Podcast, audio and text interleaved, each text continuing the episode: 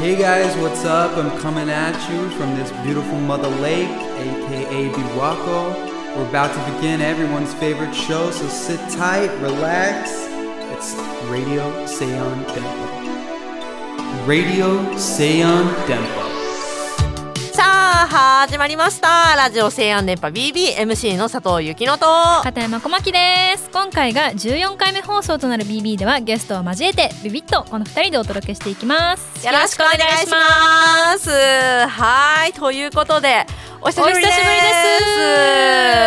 ですねご無沙汰しておりますボリューム13からちょっとね2ヶ月ほど空いてしま空いいてまししまたっねたということでもう7月にねなりましたねはいもう暑いですよ外は暑いよなんかもう人肌ですよ毎そう毎日、ううんちら小学生の時こんなんじゃなかったよねって話をし ていやる本当にそうだよねさっきもあのマシモ先生にアイスクリーム買っていただいてあーあの一太緒っ腹に食べながら学校まで帰ってきてたんですけど、はいチョコレートを袖にこぼして今ちょっと急遽洗ったんで、うんあの左の袖だけびっちょびちょびでちょびちやょってでます。ねクールビズだよはい、はい、ということで、えっ、と、まあ、ボリューム13からちょっと期間が空いたということで、マイニュースっていう感じで、あ、マイニュース行く前にちょっとね、喋りたいことあるんですわ。。そうですすね。あの、さっきから小牧と目が合わない合んでわすなよいんね。ですよ。これはちょっと音ね源これで聞いてらっしゃる方には伝わらないんですけれども、ねぜひ写真を見ていただきたいなと思うんですけど、あの映像スタジオにね新しくマイクスタンドが常設されるようになりまして、マイクを支えてるそうそ部う分ね。そうねこれがね、まあ、私たち普段はの、うんそうボーカルの人が持ってるみたいなまっすぐ上に立つタイプのそうね、あうんうんうのんマイクスタンドを使っていたんですけど、今はあの上からアームが伸びてくるようなそうそうそうそうそうだから本当にラジオスタジオみたいな感じの、えー、とセットになってるんなでっすけてどましもてそのせいで小牧と目が一切合わない真ん中に挟まってる棒そうがそうそうあのちょうどお互いの目の部分に重なっててそうそうそうそうあのお互いに犯罪者のモザイクみたいなのがかかってるってそういそううそうだからね何かと新鮮な気分でこのラジオを収録しておりますはーいはいという感じでね、まあ、ちょっとそわそわしているさなかでございますが、うんマイニュースどうです最近どうえー BB のあの新聞デビューをいたしましたね我々そうだねいやそう新聞載ったんですよそうなんですよすごくないですか前回皆さん聞いていただけましたでしょうか、はい、あの岡力さん回ということではねい13回もうあれね電波の過去視聴ランキング3位にめり込んすごだいらでしすいよですけどあれきっかけにうんすごい岡さんがそのインタビューということで、大そう阪日日新聞っうんていんうんコラムの方に載せていただきまして、 BB のことを書いていただきましてそうなんですということでね紙面に載っちゃいましたよねえデビューしちゃったねこれからの後の人生もう別の意味で新聞載らへんよう にねこれっきりにしたいねえなんかやる予定あるいやいやない けどさ新聞にねうんいい意味で乗り続けたいねそうだねそうですね。まあこんな感じでね、BB はちょっとね、今年は大きく動くような気配がそうね。躍す進の年にしたいですそうそうそう我々最後の年ですからるということで、まあ今回もね、番組後半に告知が一個控えてるということで、お何やら今年は BB ちょっと頑張っていきますよということで、はい。こんな MC たちで今回もラジオ千安でっぱ BB をお届けしていきます。よろしくお願いします。はい。千安電波 BB 第14回目の放送でございます。日差しにビリビリ焼かれる今日この頃皆さんじわじわ汗汗してると思いますがこのラジオの時間はゆっくりほっこりしてもらいたいなと思いますさて、今回も西安造形大学にゆかりのあるゲストをお迎えし、西安についてのあれこれやゲストさんの知られざるバックボーンなどなど、私たちと一緒にお話ししていきたいと思います。さてさてお待たせいたしました第14回目のゲストを紹介しましょうかイラストレーション領域教授松村真紀夫先生ですこんばんははい、こんばんは、えー、今日はお招きいただきましてありがとうございます。ありがとうございます松村ですよろしくお願いします。お願いいたします。お願いいたしまはいここでまずはじめに松村真紀夫先生のざっくり紹介をさせていただきたいと思いますお願いします。大阪府出身ビールプラモデル自転車言葉スター・ウォーズマックおをこよなく愛し常に何か探し物をしている癖があるという松村真紀夫先生自分を動物に例えると猫なぜなら忠誠心がないからお最近印象に残ったことは楽市あと片手で車中泊をしたことそう自由気ままな猫系教授松村真紀夫先生です はい、よろしくお願いいたします。ねよろしくお願いいたしますえ。はい、ということでね、まあ、2、3点ね、あの、プロフィールから突っ込ませていただきたいんですけれども、もう常に探し物をされてるっていうことで、はい、もう探常しに物というのは な何かなくされいてやんもうのもうしょあのー今ここに置いたペンがな くなってあららららうんえー出席簿はどこに行ったとかですねあー今年からなんか A ポータルで出席簿が電子的になったおかげで そうだですねいぶ、あのなくす率は減ってるんですけども、うん家の中でもなくすしあとまうあん傘とかを車あの電車でなくすとかねあーもうなんかふとなんか人生の3分の1ぐらい探し物をしてるな私って、うん、もうなんかいオールつウェイもズ思いますねなんもういつもですよ、うん、 でもなん本か当わにかる気がしますそういうのいやねー整理ができないというか整理に興味がないというあかー整理をしないというか、うんあの教授陣ってやっぱり研究室があるイメージがあるんですけど、うんはいはいはいそちらも結構あれですあかんまり頓着こうされてない感じのざわっとさ1れる年に1回ぐらいなんかちょっと片付ける大掃除だ。ち あの地層整理法って名付けてるんですけどもおおうんそうがあるんだああ あらゆるものがこう地層になっていくわけですよ。はいで そうで大すね体あの1週間前に見かけたなって言ったらこの地層を掘っていくと大体あるあ といううんじゃあもう整理整理になってるんですそね。うそうだからあのみ あの見せる整理 とか見せる整理積もってる量がそうそうそう一緒だからそうかだから他でもねの人から見たら、なんかあらちょっと散らかってるんじゃないのっていうのでもいや実は管理のもううんちゃんとなんそうだかから ね序列がついてるしみたいあな。のなんでそんな生理悪いんですかってよく友達とか言われるんですけども、うんいや別に自分困ってないんです よあのいろんなもの探すのもななくすの困ってないの 実は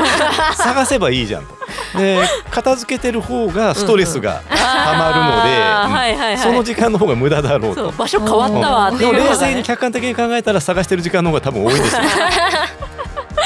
いや究極のねあの忘れ物というかうんなくし物の素晴らしいね達人ということでそうそうそうございますけれども、はいあとはね片手で車中中泊 泊ね片手で車中泊車中泊っていうのも、はい昨今あんま聞いたことがあんまあそうそれに聞かないあーずいぶん暑くなってきましたそうそうあがーいやもうそうそうそうもうこんな今の今の時期はできないですけどねそんなうん微も増うちょっと涼しかった頃にそうそうそうそうそうそうちょっと経緯が気になるところではありますいやけあのど、車をね買い替えたんですよ、はいで、おーあのー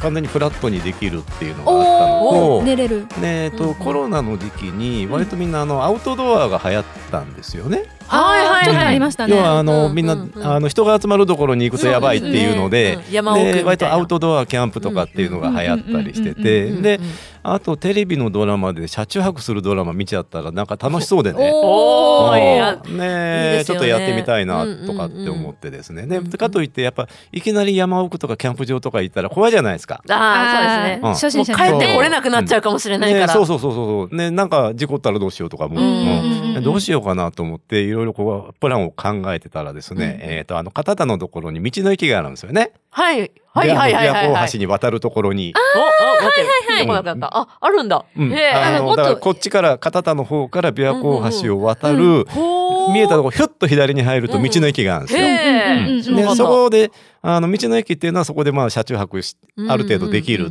ていう、まあ、要は車中泊するためには駐車場24時間うんのそうですねところと、まあ、トイレが必要、あーはいそうですねはいはいうんえーその条件があるということでですね、だったら学校終わってから行きゃい いよね。アクティブ。ずいぶん近場ちなみにで私大阪なんですけども、はいはいはいまあえー家からあうんうのん学校まで車で1時間ぐらいのとこうんはいはいはろいで、まあ普段は電車で来てるんですけども、うんうんでだったら、えー、とその車中泊のつもりをしてですね、はい。えー学校で行って実習やって、えーこう6時半に終わったって言った らですねまあそこからは車でまず琵琶湖大橋渡ったら、はいあのピエリのところに温泉があるので、はいはいはいはいそこで温泉入って で風呂入って。で、えー、琵琶湖大橋またもう一回戻って、うんうんでそこで車中泊、えーそこで止めてようやくビールが飲めるんですうよ。わーあー理想の体験のルートじゃないですか。でね今度そのじ車の中に自転車折りたたみのやつ積んでてはいはいでそこで今度翌日朝起きて、うんえー、とだからあの近江舞子の方まで、はいはいはい今度はあの湾岸のところを自転車でですね、おーえー行くというなかなかないいリでゾすねートなことをうわえーできてあの学校の帰りにそんなことできるというのはなかなか。いや、西安ので歴ねね史だからを。西安すがごい実はすごいいいところにね立ってるんだっていうのそうで再認 識しました。車中泊を得て。もうだってへあの琵琶湖なんで琵琶湖大橋のこっち側もね、うん古い町坂本とかあっていいんですけども、うんうんうんうん本当琵琶湖大橋渡ったらもうリゾートです よね完全に。なんでもうずっとビーチそうでですよねもうなんか本当ねビーチあのまだだから遊泳期間前だったので、うん誰もうんうん泳いでなくて釣りしてる人がちょこちょこいてるぐらいだったんですけども、あー穏やかにねああなん100か点のこれ書か大滝一の歌のようだと思いながらですねうんよは あかったですいやーなるほど、はい爽やかおな話すすめですんでうんぜひありがとうございます。はい。ということでね、あともう一点、ね、楽市という言葉がありましたね。最楽市新印象に残ったこと、はいということでね、はい私たちもね、あの、お邪魔しましたんで。楽市ねお邪魔しましたありがとうございますいや楽しかったです、すありごがとうございくます。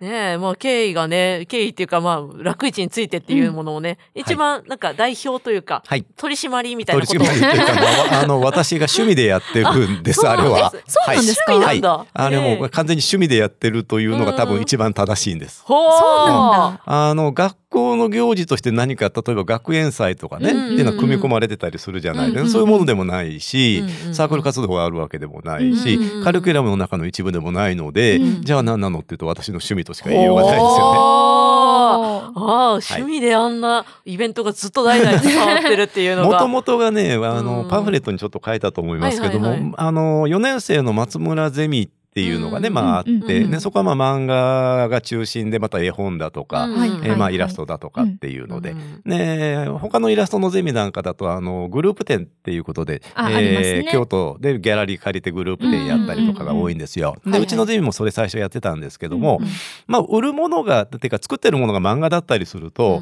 うんうんやっぱその漫画を売りたいわけなんですよね。そうですねでそう考えた時になんかギャラリーで1週間とかやってるとバンとか大変じゃないですか。そうですね当番とかそうですね。うん、販売とかも、シフトがねうん時間も長かったりとうかんね、コミティアっていうあのイベントがあります。そうですねえーとはいこの即売会の、ねうんイベントで大きなもの、うんうんあのコミケに並んで、うんえー、とコミティアっていうのは今度はあの、あれコスプレとかないやつね。そうですね。うんあ。二次創作二次創作はいないオリジナルのやつだけなんですけども、でまあそれ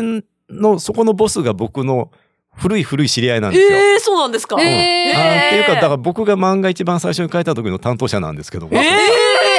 つながる。ー編集の方もともと編集だったんですよ。あーうんそうでなもんだ実際は後で知ったんですけども編集だと思ってたんですけども実はその時そいつは、えー僕と同い年の大学のバイトだったんですよ。 っていうことが後で分かったんですへが、ーうんでそれがまあ巡り巡ってそのコミティアっていうのをやってるってはいいうのはいがはあっい。すごいてでコミティアにで、えー、とうちのゼミでも出るようになって、でそっちのの方がまああの合ってるよねっていうことででこれ学校でできないかなって思ったのが最初なんですよ。ああ、そういうきっかけやったんですね。でなぜならば外に出ると、うん外の人にはアピールできるけども、うん学内の人に全然見えですよない。あそうですねなかなか来てもらうにはね。好きな人は来てくれるんだけども、うんうん学内の人見れないじゃないですか。うん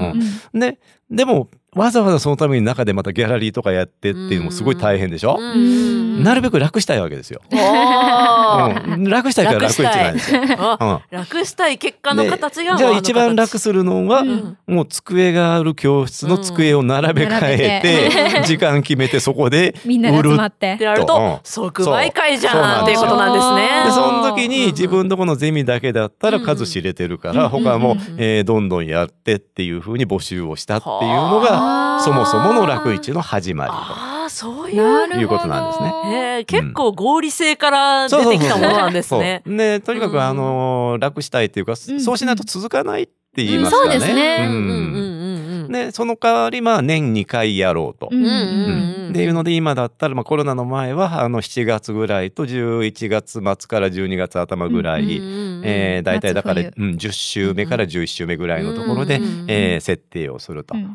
でこれ実はコミこれも実際理由があって、うおーコミティアとかで、まあ、うちのゼミなんかだったらこう、うんうんはあの作品を出すわけなんですはいよ。はいはいうんで物できてると。ううんんうん、物できてからもう一回学校の中で言うたらカーテンコールのようにやるっていうところがミソなんですね。おなーるほどうん凱旋だ凱から旋公演だそうそうそうそうでまあ、売れ残ったものをもう一回処分すると。いやいやいやいいいい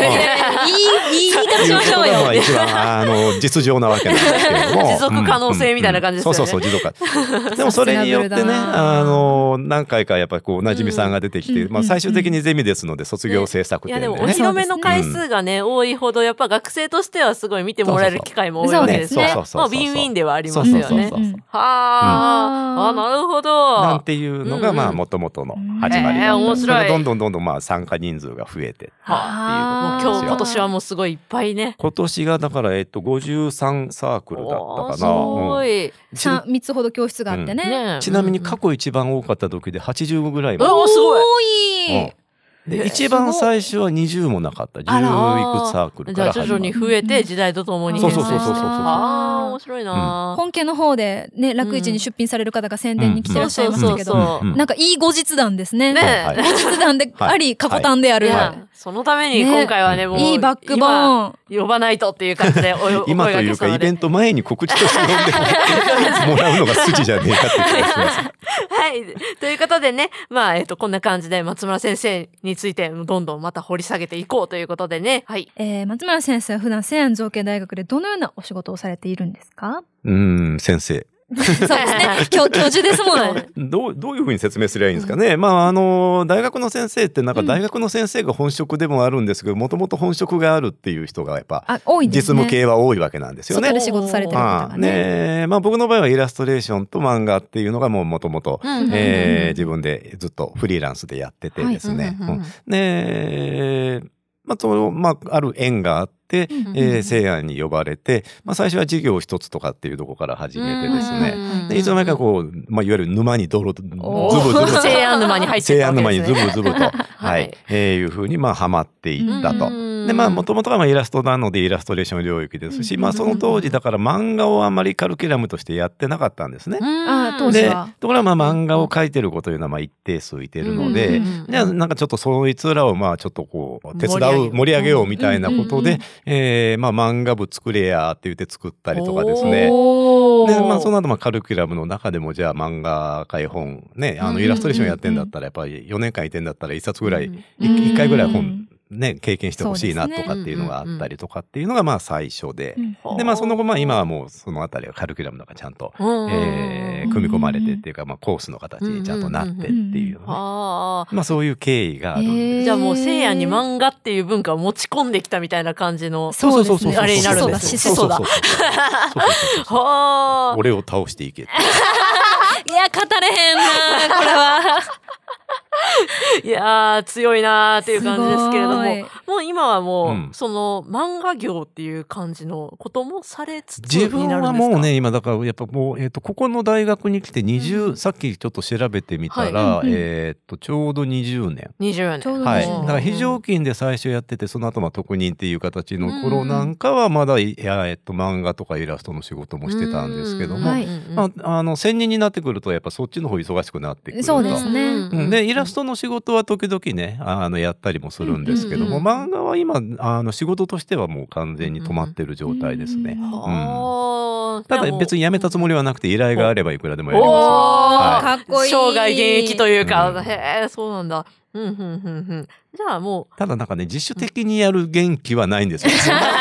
なぜかと言ったらもうだって、えー楽器中で何十人っていう人間の作品うんをね、うんずっと付き合って見ていくわけう、でしょ。うんでね、そっから自分のをね、やる元気が残ってないっていう話で、依頼があればやりますみたいな感じではありますが。最大の領域ですかそうらでねすね。イラストレーションというとね。うんう領域んうん。はあ、なるほど。その漫画の指導の仕方になるんですけど、うんうんうん私たちイラストレーションはあんまり、うん多分漫画を受けてきてない、うん授業そをう受だねけてきてないので、そのなんか、皆さんの指導の仕方っていうのをどういう感じにされてるのかなっていうのをち漫画ょっっとうんておし教えにくいいような気もしますしそうそうあそうーなんか技えっ術とね面どうなんだろうって思って。技術面で言ったら、うんまずお話、物語を作んなきゃいけないんですよ。うんそうですねんあの絵はね、あの、まあ、それに合わせて描きゃいいので、うんうんで、イラストレーション領域の場合は、絵はもう1年生の時から全員がやってる前提なので、うんなんで、まずは物語を組まなきゃいけない。んそうですねで、物語の組み方みたいなのっていうのは、実はメソッドっていうのがちゃんとあるんですよおうー、ん起承転結みたいね、な。そうそうそうそう、まあ、わかりやすく言うとと。気象転結なんですけど、はいはいはい実は気象転結っていうのをちゃんと説明できてない人が多いんです。うん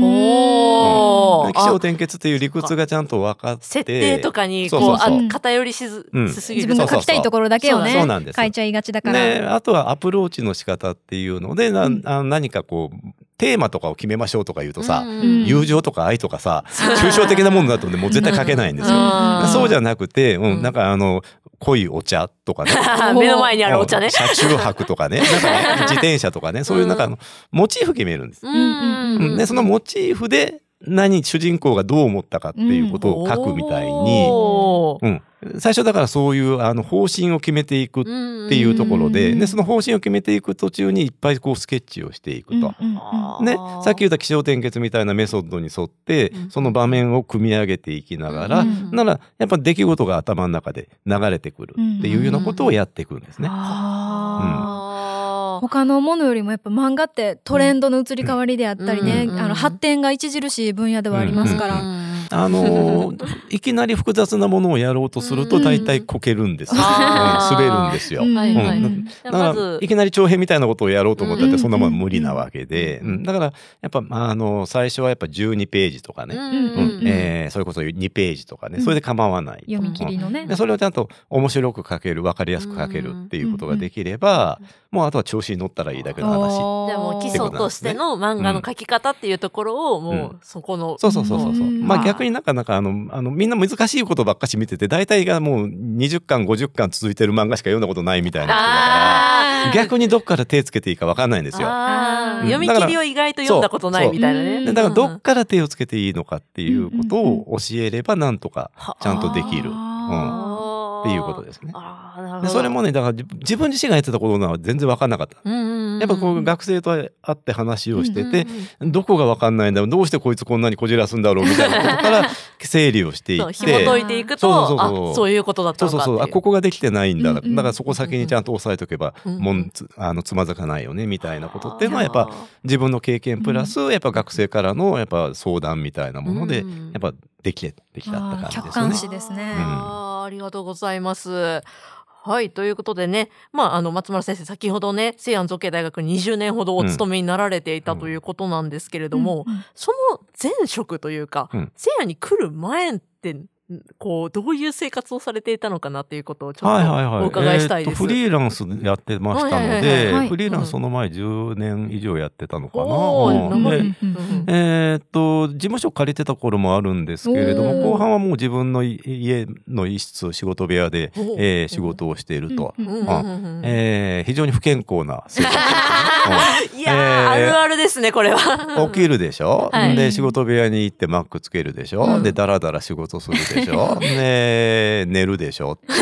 非常に不健康な仕事 あー仕事をやって何年もやってましてですねだから大学通うようになって健康になってめちゃくちそうゃ。うなんだんだって、車中泊に繰り出すほどですからね。自転車乗ることなんだかそうだら。そうだでも昔はサラリーマンを5年ぐらいもやってたんですけどへえ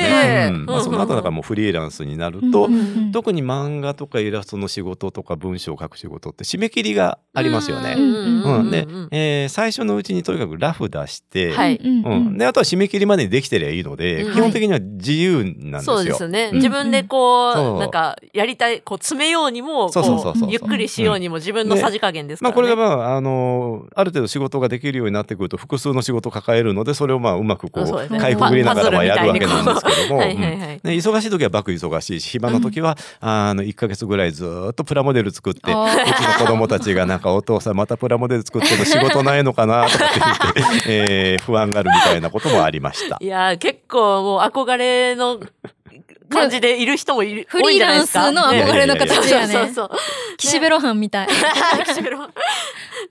れるイラスイラストとかはどういった系統のものっていうのは、もう依頼はどこからが多かったんですか依頼はね、雑誌とかですかえっとね、自分の仕事では雑誌、あー新聞ですうんうんうね。んで、挿雑絵誌、うん、あのーまず最初やり始めたのは、あ、最初はね、うんあの、オリジナルの創作漫画みたいな方が先なんですよ。おーはいはいはいで、漫画も、あの、ちょぼちょぼやってたんですけれどうんうんうんも、そのうちに、あの、パソコン雑誌の方で、えー声がかかって、へーそこで、挿絵だとか漫画だとかっていうことをやったり、まあ、果てはそこで、あの、新しいアプリケーションのレビュー記事を書いたりとかですね。へ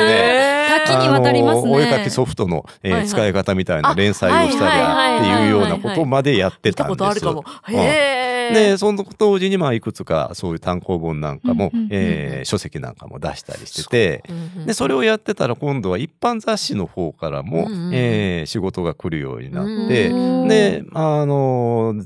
新聞に、えー週一で漫画書いたりとか、ううんううんんんうん一般の新聞ですねそこれとか、マクドナルドうんの,、あの当時あったフリーペーパーマクドナルドに毎月出るやつがあったんですけども、うん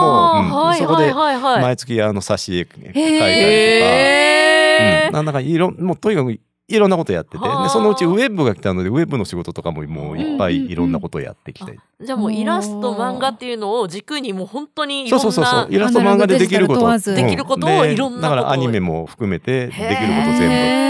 うようなことをやってきたすごってこといですね軸がもうちゃんと確固たるものがあってそこから広げてるっていうすのがごいですね。いやーこれはもういねやマルマルチタレントですよ。そうですね漫画の先生としてはもうめっちゃいろんなことが聞けるし、そんな松村先生にとって西安造形大学ってどんなところでしょうか。ねえ気がついたら20年ですよ。そ うですね。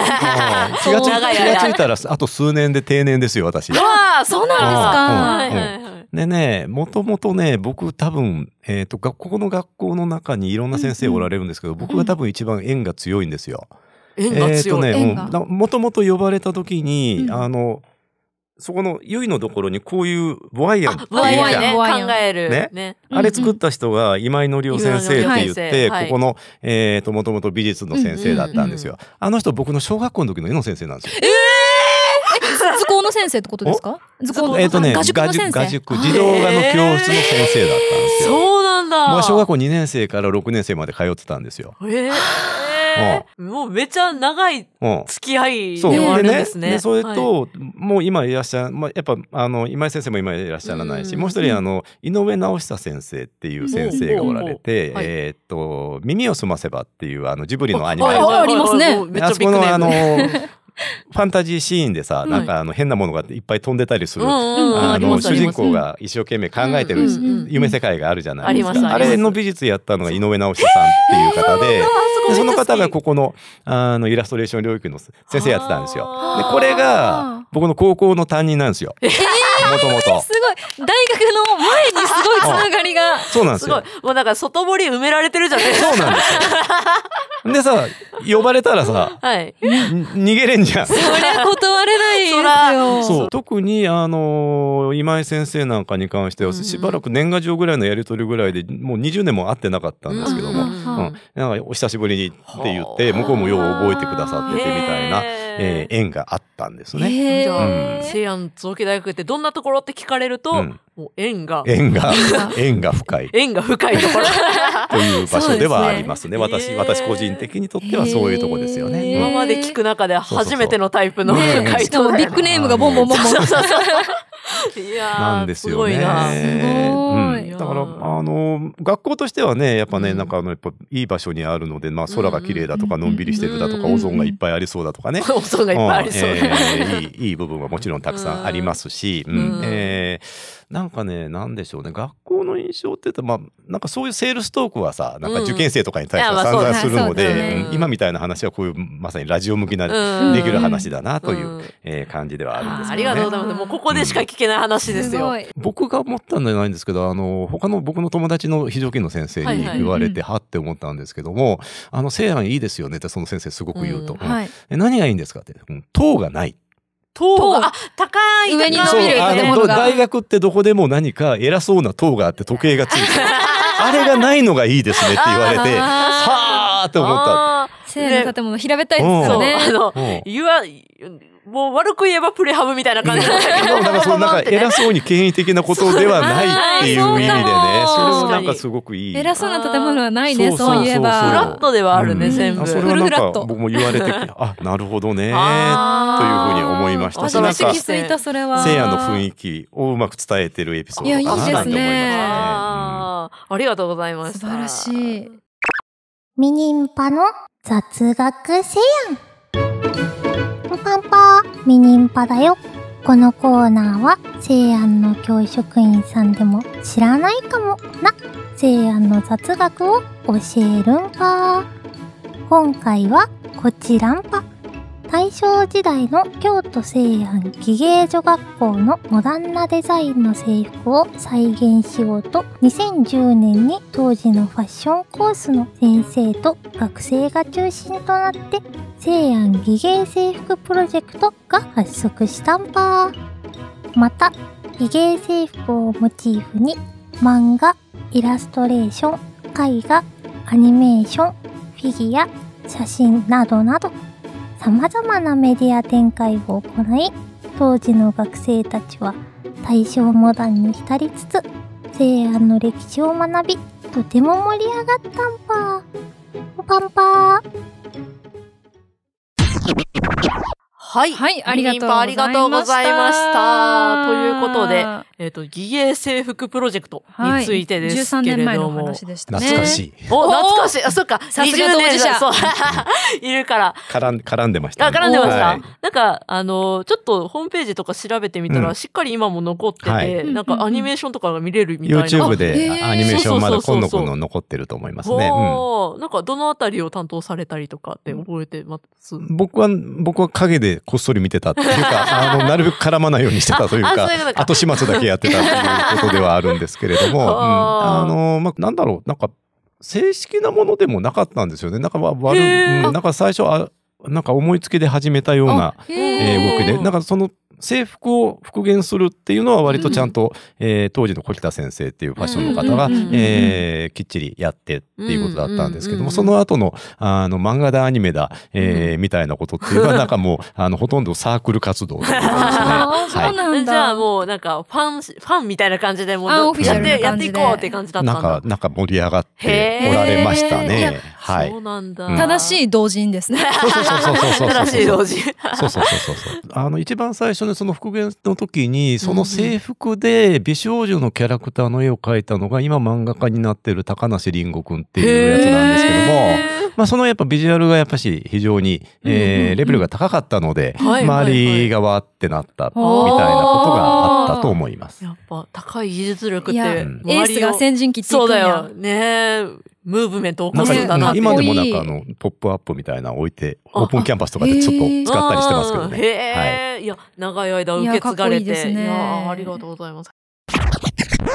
まあ松村先生は西安生ぐらいの20代前半の頃、どんな方でしたか学生時代ね。学生時代。はいはい学生時代はね、漫画描いてました。っていうおーか、ぶ漫れな画、い漫画をむちゃくちゃっていうか、えっと、うんうんまあ美術大学だったんですけどうんも、僕建築専攻だったんですよへ。え、そうなんですじゃあか。趣味で。ね、そうそうそうそうそう。だからうん学校の授業は、まあ当時美大だったら、一応まあ、あの、建築でも絵描くような授業もあったんで、あーまあそれはまあ、おーえーやってたうんうんうんり、デザインの授業とかもね、あってっていうのうんうんで、うんまあそうやってたんですけど、まあ課題結構ね、大変なので、はいはいはい。課題やってる間漫画描けなくて、であとにーかく夏休み、春休み集中して描く。ほーえー普段はなんか漫画絵みたいなものは落書きはしていろいろアイデア考えるみたいなことで、えー本格的に漫画描き始めたのはやっぱ大学入ってからですね。ああ、そうなんですでか。ズブズブですよそれも本 当に。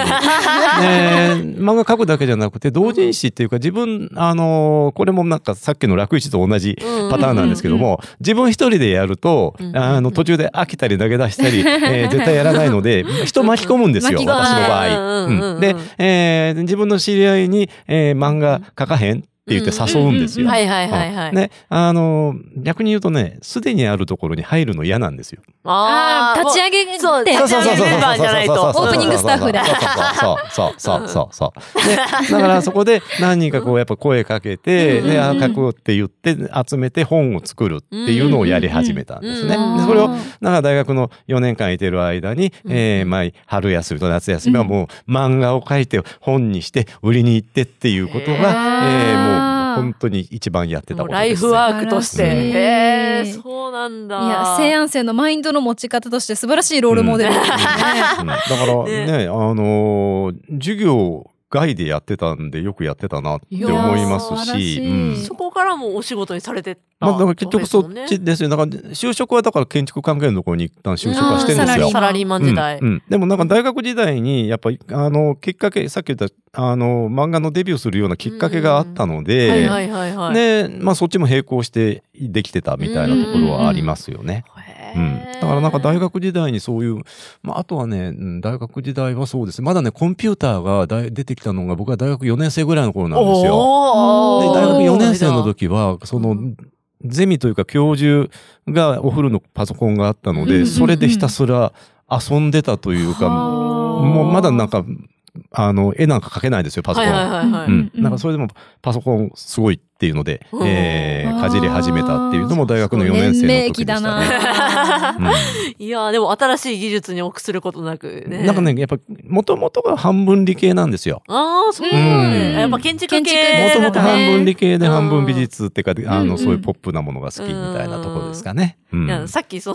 あのち ょうどね収録止まってた時にうん松葉先生とお話ししてたんですけど、うんうんオンライン授業のする時にイラストレーション領域の人ってこういうグリー黒ンバ巻ックきそうグリーンバックで人の形だけ抜いて、うんなんか右下にいるみたいな感じの、うんうんうんなんかやり方しますよねって言って、あれすごいなんかイラストレーションっぽいと思いましたって言ったら、いやーなんかやりたくなっちゃうんだよねみたいな感 じでそうそうやるならもうまず最初にグリーンバック買ったからそうみそうたいな感じでおっしゃられてたのがすごい印象的で、なんかそういうところがなんか技術をなんかもうどんどん取り入れていこうまあっていう感じ新がしいねもの好きですねいや昔からね素晴ら割しいと。ねうんねえそういう とこね、ろが。心が若くいらっしゃる、ねえすごい素敵だな秘と思訣ですったねりしました。はい。はい。で、セアに来られ、大学に来られてから漫画を描き始められたということなんですけれども、セアに来られてから、これ覚えてるわ、みたいな印象に残っているエピソードなどございましたらう、んなんかいろいろいろんなことがありすぎてねこれは面白いですよっていうね。まあ、さっきのだってギゲーだって覚えてますし、うんうん楽市のエピソードもねおーそうそうそうそうそうそうありますけれども。うん、楽市始めたっていうのも覚えてますしね、うんコロナで大変だったっていうのが最近だと一番ああれは本当当びっくりするようなことでしたしね。うんうんね、昔はだから、あのーよく芝生広場でね、バーベキューとかね、ビール飲んだりとかね、うんできてね、ああ、よかったなーっていうので、で最近さ、あのーようやく今年コロナうんがうんね、うんちょっと沈静化してきてっていうので、ね、あの、ホールで、なんかタコ、タコパーやってたんですよ、学生たちが。へえいいなこの前ね、そうなんだそれ見てね、ちょっと僕ね、なんか泣きそうになった。戻ってきた。うんなんか泣きそうに なりました、本あ当のに。頃のせいやんそうそがうそうね。そうそうそうそう本当あのーなんかこれまではねなんかみんな近づくな近づくなそっうてですねいうことをずっとやってたじゃないですかうんうんうんあなんかタコパができるようになってよかったなーって思って、もううんあのタコパちょっと涙お父さん年ね、なんか1年生とか見ててもすごいなんかイラストレーションの子がすごい中心になんか物アク事をテ起ィブこなして子る多いよね。あなんかイメージがすごい私の中にはあってうんうんうんうんうん、うんいやだからやっぱりね、核となる、西安の核となる領域みたいな感じの、うんなんか、目玉領域なだそうけ、が出てきてる。なーっていうのをちょっうとんコロナ明けてから、いやーなんか思うようになりました今。年の卒点も期待ですよ。いやーあー楽しみねどうですか今ね年まとまった形でね、もう大変出ますから卒。点が一松番村大ゼミ変どんな感じですか一番大変わかんない もうわかん皆ないさん、どうなるか前期は乗り越えられそうですかあー前期は乗り越えられるか な大丈夫かな本当にねもうドキドキえー、楽しみ、い自分の仕事だったら自分ですりゃいいじゃないですか、はい人の仕事を見るのって本当に嫌ですね。 あれ先生、本当ね先生本当あれねあの学生と話したりアドバイスするのは好きなんですけども、はい学生のその制作物を言ったら監督する役割なんですよ、うんうんこの仕マネジメン事トをね一番嫌 あれ本当に嫌、うんあれ出さへんやつ何言っても出しませんかそうらそうそうそうね。だから本当に出せやとかさ、 ね、あのなんでうんお前何してたんやとか本当嫌。いやでもだってこんな編集側ですもんね言うたらそうそうそうそう世界的に言うと先生出してくだそさういなのんですよ。そうですからいねやでも言うていただけるうちが花ですよ。そうそうこんなもそのうそう 見捨てられたらもう何も言っていただけないんですか尻ら。叩いてもらえるうちが花やぞということでね、いへやーいつかまとまった形でね拝見するのが楽しみですね、ね。本当にいつも楽しみにしているので。いやー、ということでね、まあそんな、ね、松村先生という立場でいながらも、まあ西安に属していただいているということで、うんまあ最後に、現在、過去、未来、すべての西安生に一言お願いいたします。ははい。い、はいそうですね。まず、まず、まずなんて、まずじゃないけ ども、えー一言で言うんだったら、まあ、うん好き勝手しましょうと。おうんあ好ーき好勝き手勝手しまし、えーあの、努力するなら好き勝手するための努力をしましょうおお。おとおいうふうに思う。うんおううおうおうんあの、なんかこう、努力して仲になれるかどうかなんて何の保証もないし、うんうんうん。ね、好き勝手やってて、えー叱られたりすることもあるじゃないですか。ううんんうんうん好き勝手してられるようになるっていうのは多分うん理想だと思うんですよね。うんうんうんそのためには、あ、あー今好き勝手やってるけど、あの人ちゃんとやってるよね、とかね。んうん、やっぱ複合的に見られるじゃないですか。そうですねんだから、なんか自分の環境とかも、えー好き勝手できるように、えー整えていけると思うし、うんで、それのきっかけっていうのがやっぱ大学の4年間っていうのは大きいと思うんですよ。うん例えばこの西安電波なんていうのもね、いつか、うんあの、できて、えーずっとちゃんと続いてるわけで、そうですねうんおかげこれさままでた、ここからまた、この学校の中でやっていくっていうのも、こう、長く続くとさ、なんか伝統みたいになってきて、またそれはそれでさ、嫌うで、んさっき僕言ったみたいに、僕、すでにあるところ入るのが 嫌で。立ち上げメンバーじ立ゃなち上いげた方がい いわけ。だから、だから、なんか、あの、全然違う、あの、ラジオ、ラジオ西安とかっていうう、別のやつがうんね、どっかでできたりと競か、合個人でだ YouTuber やってもいいわけで、ううんんだからなんか、そんな好きなことをね、好きなようにやっていくっうんうんていうきっかけがね、えーこういう大学っていう場所のうんいいとこだと思いますので、うんみんな好き勝手、えーやってくださいねと。うんあーただし、まあ、課題出てなかったら、それは点数、あの、か単位はやれんと。うんこれはまた別の話と。聞いてねる。みみん別なの話。ストレーション領域。は教授としての立場がね、今パッと出ましたけれどもね。へえいやでも確かに大学時代ね、夏とかにもちゃんと漫画で好きなことやってっていうね、好きなことをやり続けたからこその、うんなんか言葉かもしれないですね。うんなんか同人作家特有のこの趣うん味への情熱のかけ方が、うんね、人生そのものみたいな。うんうんうんあの、な、なんやろ、えっと、仕事をおろそかにしてるとかいう意味ではなく、このうん趣味軸の人生。さあ、うんうあんだからそう、あの、そうなんですよ。うえっんうと、ん自分の好きなことを仕事にしたいわけなんですよう。んうんううんんうんななぜならば、あの、まあ、それしかできないっていうか、えおーーみんなに合わせるほど器用ではないので、うん、で自分のできることがどうやったら仕事になるんだろうっていうことはすごく考える。うんおーね、えーじゃあ、例えば絵はこれぐらいそこそこもっと上手いやつがいると、うんうんプログラム作るっていうかもっと上手いやつもいるとじゃあ両方できるやつっていうと実はすごくすごく少ないとかね、うんなんかそうやってなんか自分の独自の居場所みたいなものを見つけていくみたいなことっていうのは、やっぱ大きかったかなと思いますようね。んじゃあどんどんやるうちにオリジナリティになっていくみたいな。あそうそうそう。あと、勝手で、勝手になっていくもんですよね、ねオリジナリティって。なんか、目指すものでもないし、で、で、どうせだったらやっぱ人生を楽しく過ごしたいなって思ってて、うんまあ、イラストとか漫画とかってでね、で、そんなもん、例えば親、親からしてみたら、そんなもんで飯食っていけるから人生舐めてんのかとかって、めっちゃ私も言われましたから。うん言われがみちんですなね。通る毎そう日そうそでうすそうよそうねそう。うんねえ、ねえ、まああのーそれちゃんと仕事してんのに、いつまで遊んでんねんってずっと言われると。んで、なんか、あの、全国紙の新聞に載って初めて、あの、信頼してもらえたみたいなことがああーるようはない世界ではありまはす。いはいうんうんうんうん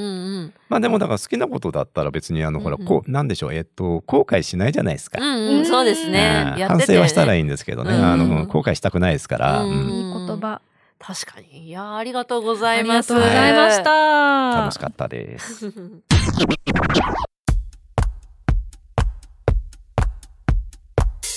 はい、そんなこんなで、ラジオ西安電波 BB 第14回放送、お別れの時間が近づいてまいりました。松村先生、本当にお越しいただきありがとうございまあえしりえた。こちらこそありがとうございました。あ楽しいりござがいました。セアンデンバビビいかがでしたでしょうか。はい、面白かっあた。えっとね、ちなみにこの BB って何なんですかあ、お、ありがとうございます。えー BB っていうのはバックボーンから取ってまして、はいまあ先生方のまあバックボーン。あだからー来歴とかを聞くに加えて、まあその西安というね、あのものを支えてるほ背骨に当たるような人たちをお呼びしようとい結うこ構とで。そんな太いコンセプトがある番組だったんですね。考えたんですよ。あー全然知らなかっそたう そうそうそうそういうことでね、うん今いろいろ松村先生のお話を聞いたという感はじいですね。もうあの喋るの大好きなので、いいやくらでも喋本りま当す。になんか喋りやすかったよね、今回。はい、また番組宛てにメッセージや番組でやってもらいたいことなどなどどしどし本家西安店舗公式インスタグラム BB 公式ツイッターまで送ってくださいサイトのチェックもよろしくお願いしますもちろん電波 BB ゲストに我こそはという西安教職員 OBOG の皆様ぜひぜひご連絡くださいお待ちしておりますはいということでね今回はちょっと告知がございますよということで2023年度の共振祭ステージでラジオ西安電波 BB トークショーをすることになりました